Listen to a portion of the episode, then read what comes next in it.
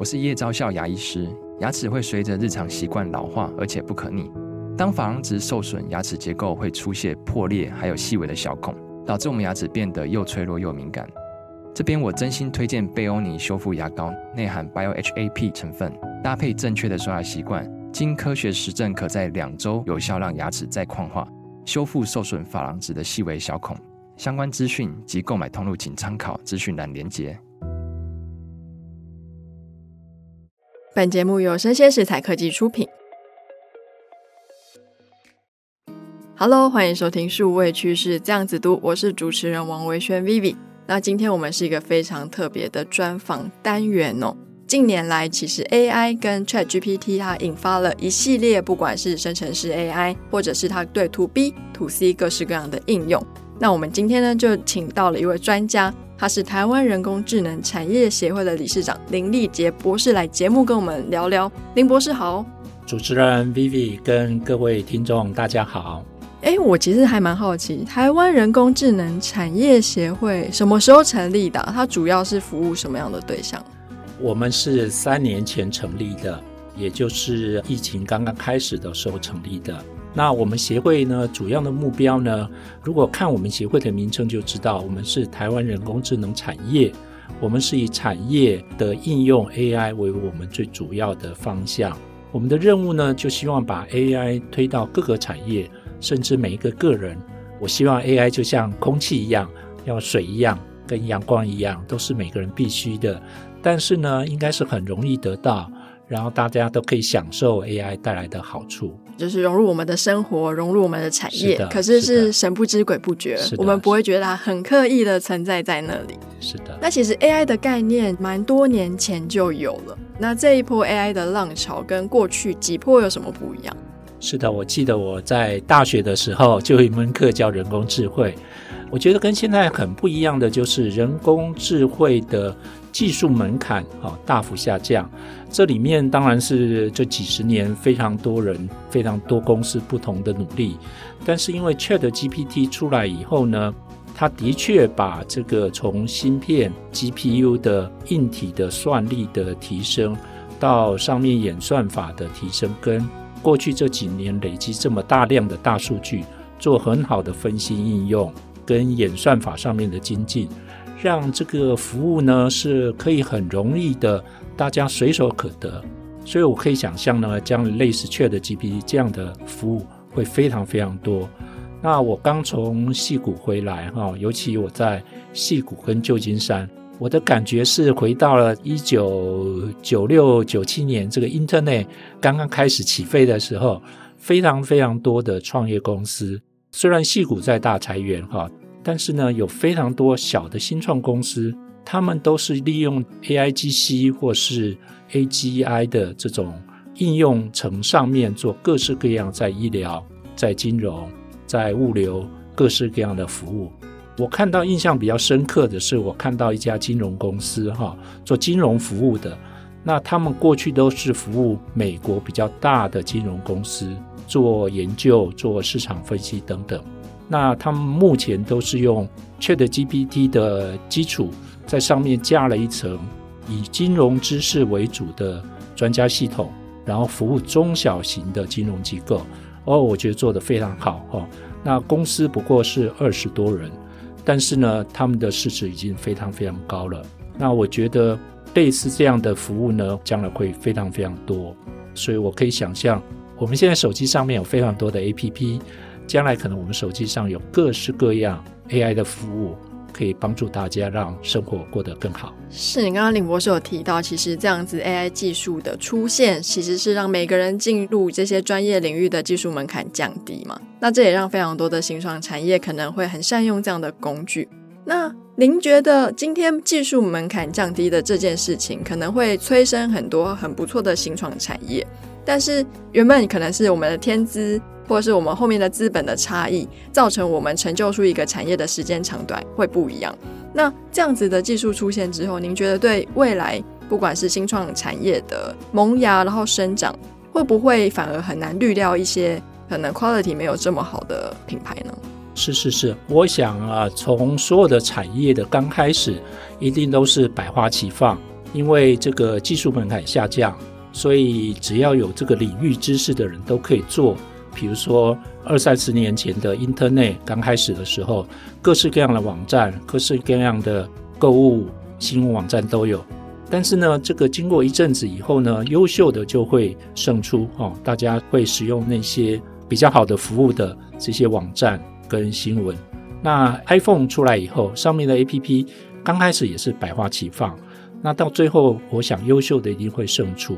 那我的感觉是，这个潮流每十年现在又回来一次，就是我相信将来会有很多的 AI 的笔记本电脑、AI 的手机上面搭配这个非常高算力的 AI 芯片。那所以呢，上面的 AI 应用会非常多。刚开始我觉得一定是百花齐放哈，大家都可以做，因为技术门槛大幅下降。但是呢，经过市场一阵的淘汰。我相信会有非常优秀的 AI 的服务会出现，但对我们新创的好处是什么呢？我现在都是跟新创公司讲，其实这是一个全新的赛道，其实刚刚才开始，对吧？缺德 GPT 也不过才几个月大的小 baby，所以刚刚才开始，所以大家都不嫌晚，哈，大家都有机会。是，我觉得这样听起来是更多人可以拿到一个比较平等的入场券，可是还是会需要市场的洗涤，最后还是会收敛出几个真的很优秀的，不管是品牌啊，或者是一些应用的工具。那以现在的产业现况来说，您刚刚有提到有金融嘛？那有没有其他的案例可以跟大家分享？您在戏谷跟旧金山的所见所闻？呃，我看到当然是一小部分哈，但是我感觉现在 AI 在医疗跟金融的应用是我看到比较多的啊。那在医疗上面呢，因为有很多的数据呢，过去是分散在不同的医疗机构里面，那我感觉台湾是有非常好的医院跟健保的资料，在这里面呢，其实透过 AI 系统可以更好的预测跟分析，然后服务到。更多的病人，我觉得这是也是一个非常好的应用。那以矽谷这样的环境来讲呢，因为它是一个很开放多元的，所以呢应用是非常多元哦，包括在制造、在物流上面的应用，我也看了很多。我感触比较深的就是，都是小型公司哦，都是几十人的公司，但是呢，他们透过 AI 系统，其实可以对这个产业做出蛮大的贡献。那如果说我们今天入场券都是同一张，未来我想要让我自己或者是我的产业更有竞争性，有没有一些核心的发展趋势，您特别推荐可以去琢磨或者去思考的呢？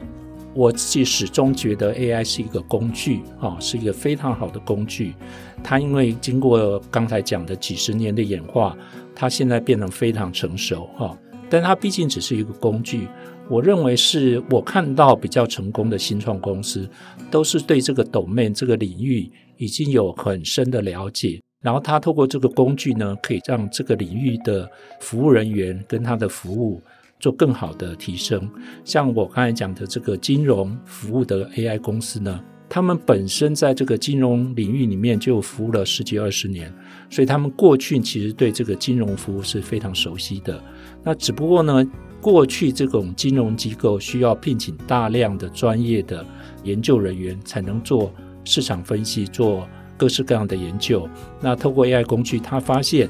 可以从一个很低成本，然后又高效能，最后的产出的报告跟服务呢，也非常高品质。然后它销售的对象是中小的金融机构。那我觉得像这个，就我感觉是相对最有机会成功的。也就是说，我们必须在这个领域有累积足够深的 domain 号然后加上这个 AI 的帮助赋能，我们可以把服务做得更好。就入门很容易啦，可是你要真的让你的东西变得很棒的话，你还是需要有这个专业 domain 的一些知识。是的。那其实，在我们生成式 AI，也就是 ChatGPT 出现以前，其实有一个东西蛮红的，是 Web 三点零。我之前有做一些观察，也有跟一些产业的朋友有聊过。其实 Web 三点零那个时候，它其实也是保护，像是像制裁权啊，然后算是交易的流通跟透明，每个资料会锁在链上嘛。那像 ChatGPT 这种生成式 AI，它的产出的制裁权其实好像就没有这个问题。那它会不会影响到 Web 三在未来的发展呢？从我的角度，Web 三跟 AI 是互补的。我认为是一体两面的啊。在 Web 三里面，我们谈了很多区块链、元宇宙跟相关的技术，其实底层都是 AI，或是我从 AI 的角度来看 Web 三点零这件事。我们目前 AI 在推动的时候，碰到一个很大的问题，就是所谓的对资料信任的问题。现在利用 AI 来做诈骗、做变脸、做各式各样的。这种呃非法的 是很多，是，但透过 Web 三点零这种区块链的技术呢，其实会让这个讯息更安全，哦，更值得信赖。所以从我的角度，Web 三点零是一个比较大的方向。我认为这个 Web 三点零应该是我目前跟将来要朝向的方向。我认为 AI 跟 Web 三点零是一个互补、相辅相成的。AI 是一个很好的技术，促成 Web 三点零这个理想的世界可以早点到来。是，那以目前我们现在这个阶段，因为现在 Web 三还没有这么的普及嘛，那我们目前对于这些 AI 生成或者我们自己的资料隐私啊、安全性，目前有什么需要注意的，或者是有什么特别的地方可以提醒我们的听众呢？呃，现在严格来讲呢，AI 机器产生的这些图片啊、影像，的确是有制裁权的问题，只是因为它是一个很新的领域。目前大家不知道怎么样去规范哈，我知道很多不同的国家、不同地区开始在思考这个问题，现在才刚刚开始。那我认为呢，将来会有一个很大的产业是什么呢？就像现在我们的资安的产业，这个资讯安全、防毒软体，应该是每一个笔记型电脑每一个人都关心的。然后我觉得将来会有一个很大的产业，就是对这种 AI 产生的这些。不管是数据啦，或是文字，或是影像，或是图片，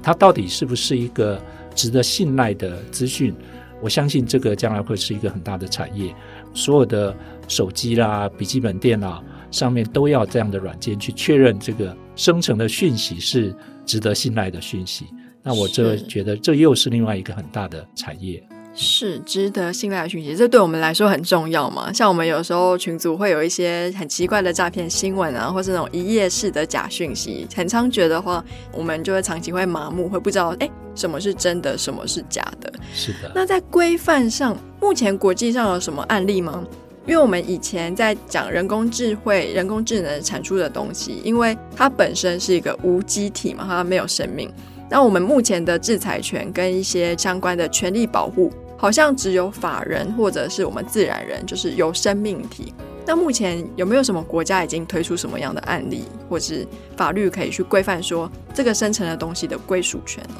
我的了解是因为这个是很新很新的技术，所以各国都在做法令上的研拟当中。哈，我比较没有看到比较严谨的规范。但我相信将来，这应该是一个很重要的议题，就是对这种 AI 生成的资料，它的可信赖度、跟它的安全、跟制裁权上面的保护或规范，他希望有一个很好的 rule，让大家可以去 follow。是，那其实一个工具第一家出来之后，就会有其他 follower，它可能是把第一个版本更加的优化。也有可能是，哎，第一个版本是文字，那我就出图片，所以现在也有影像，各式各样。那目前在 AI 这一块，国际之间的合作跟竞争关系是什么样的样貌呢？我比较高兴的是，因为呃，现在台湾刚好在中国跟美国的矛盾跟贸易战之下呢，其实台湾，因为我刚从矽谷跟旧金山回来，我感觉台湾跟美国的 AI 产业的联动是非常密切的。然后台湾获得最新的美国的讯息也是非常快速的，加上台湾是一个很自由的社会，所以这些讯息呢，从英文翻成中文到各式各样的社群软体的散布，我觉得这是非常好的现象。所以呢，我觉得从我的角度，台湾跟美国这样的两个国家地区的合作，会把 AI 的产业从芯片到服务器到硬体到电脑到手机。可以创造一个台湾未来二三十年的很好的融景。那我看到欧洲看起来是比较保守，但是欧洲在 AI 的产业里面，我觉得它也是没有落后的哈。那我们看到日本哈，我们大家对日本的感觉都是一个比较保守严谨的国家，但日本这次在 AI 哈，尤其在今年。这个领域上面的积极度啊，也让我很意外哈。可见说，其实全世界各国对新的人工智能的应用都是抱着一个很积极乐观的态度。这中间当然有很多的刚才讲的制裁权或各式各样的风险跟挑战，但我相信这个人类是很聪明的，呃，地球上面的生物，生物，所以可以把这些负面的东西，在一段时间，我觉得可以把它做很好的规范。我回想在一九九五年、九六年。这个 Internet 刚开始的时候，上面也非常多的人在做卖假的东西，然后做很多不好的行为。但是经过这几十年哈，我们可以看到这个网络对人的影响跟贡献，对人类的文明是做了很大的帮助。我这样听下来，其实我比较感兴趣的是日本，因为其实，在我们数位汇流，就是 iPhone 出来之前，其实日本可以说是一个。没有人敢说它是第二的科技国，它那个时候就是第一嘛。它的那个时候强盛到把美国纽约广场的大楼都买下来。那它其实错失了进入数位汇流、数位经济这一块的那个时间点。那这也让它的科技产品，虽然它的硬体还是非常精美，可是，在数位化的工具啊，或者是社群媒体，就比较没有像美国或是其他地区这么的有名，跟使用率这么的高。那它这一波，您刚刚有提到，它对 AI 的发展是非常具有积极性，有没有什么应用跟实例可以跟大家分享？我觉得日本这个国家的确感觉上，在过去二三十年科技的发展有一点滞后，但我的理解是，他们对这个新的从今年开始的这 AI 产业呢，他们是觉得是一个新的赛道，就我刚才讲，是一个新的开始，他们要把握。去 Intel 可以赶上，所以，我们从最近这个日本政府对 AI 产业的推动跟规划，看起来是一个比较正面而且积极的角度去推动。然后，在这个比较约束上面呢，是做的比较少。那所以，我觉得这是一个比较好的一个发展跟现象。嗯，约束比较少，是，是没有绑手绑脚的时候，今天可以比较自意的生长。对，那跟日本算是蛮竞争关系的韩国呢？因为韩国有三星嘛，非常多的科技大厂，他们在 AI 这一块的布局上，最近有什么新的消息呢？我觉得各国在这个 AI 的推动上面都很积极，包括韩国哈。不过呢，就是我刚才有讲，其实在整个我们所谓的强 AI 跟弱 AI，就是我们今年开始 AI 用在各行各业各个领域，所谓的强 AI 这个领域里面呢，其实台湾跟日本我感觉是走得比较前面哈。那台湾我刚才有讲过，日本我也说过哈。那韩国呢，我感觉是因为整个在 AI 产业里面，从芯片到服务器，整个 AI 产业的硬体呢，我认为所有产业都是硬体先行，然后硬体的进步会在前面。在这里面，其实台湾是领先的。然后日本在这个 AI 的法规上面呢，是比较松绑的，是比较积极推动的。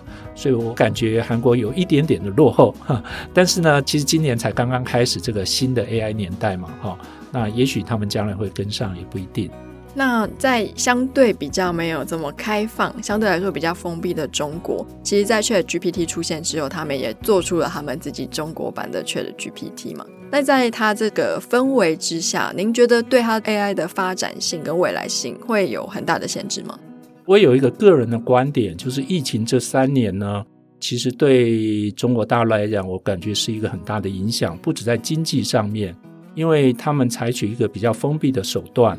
那所以人与人的交流比较少啊，那研究团队跟研究团队交流比较少，这当然我个人的偏见啦。我觉得美国还是一个比较开放的一个环境，即便在疫情之下呢，OpenAI 这家公司的团队呢，他们其实在线上当然会做会议，但是有非常多线下的会议，而且各个不同领域的人呢，透过不同的线上跟线下会议，把这个所谓的 AI 的基础的凝聚力做得很好。那大陆呢，在过去三年中间呢是比较封闭的，哈，当然可以透过线上会议做很多的交流，但我感觉在 AI 的发展上面呢，当我讲的 AI 是新的所谓的强 AI 的时代，刚好这三年是一个比较落后的环境，所以不管从芯片的设计，哈，芯片的制造到服务器到上面的 AI 机器这些应用都是滞后的。哦，所以非常可惜，但这三年的滞后呢，也许因为大陆还是一个比较大的市场嘛，哈，他们也急起直追，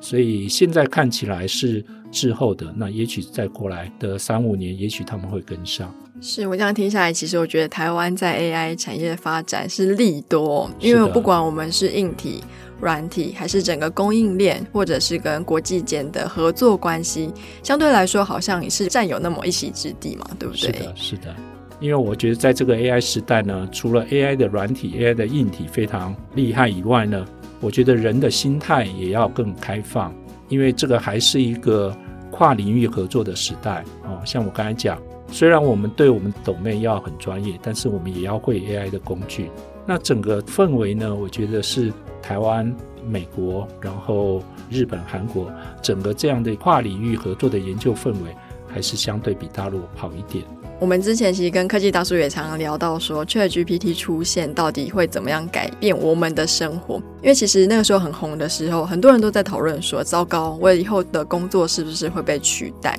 可是像刚刚林博士有提到了，我们今天还是需要对一个领域有它的 knowledge，它的 domain knowledge，我们握得很紧，我们才有办法去分辨说这些生成出的内容到底是对的还是错的，它的逻辑到底是顺的还是不顺的。因为毕竟它是一个工具，我们要会使用这个工具，也要会评论说这个工具产出来的结果到底合不合用。所以说，我们人啊，其实还是不会这么容易被取代啦。但是前提是你不能不好好精进自己。这个工具出现了，让我们大家拥有一个同样的入场券，那就代表说你要比之前还要更努力哦。对，我总是跟我的同学讲哈，AI 是一个工具哈，你要会用它，就好像汽车、摩托车是一个工具。你现在不要去比你跑得比汽车跟摩托车还快，你不需要去跟它比，因为它一定跑得比你快。就像我认为 AI 将来一定是比人更强大。AI 的医生、AI 的律师、AI 的会计师，一定比我们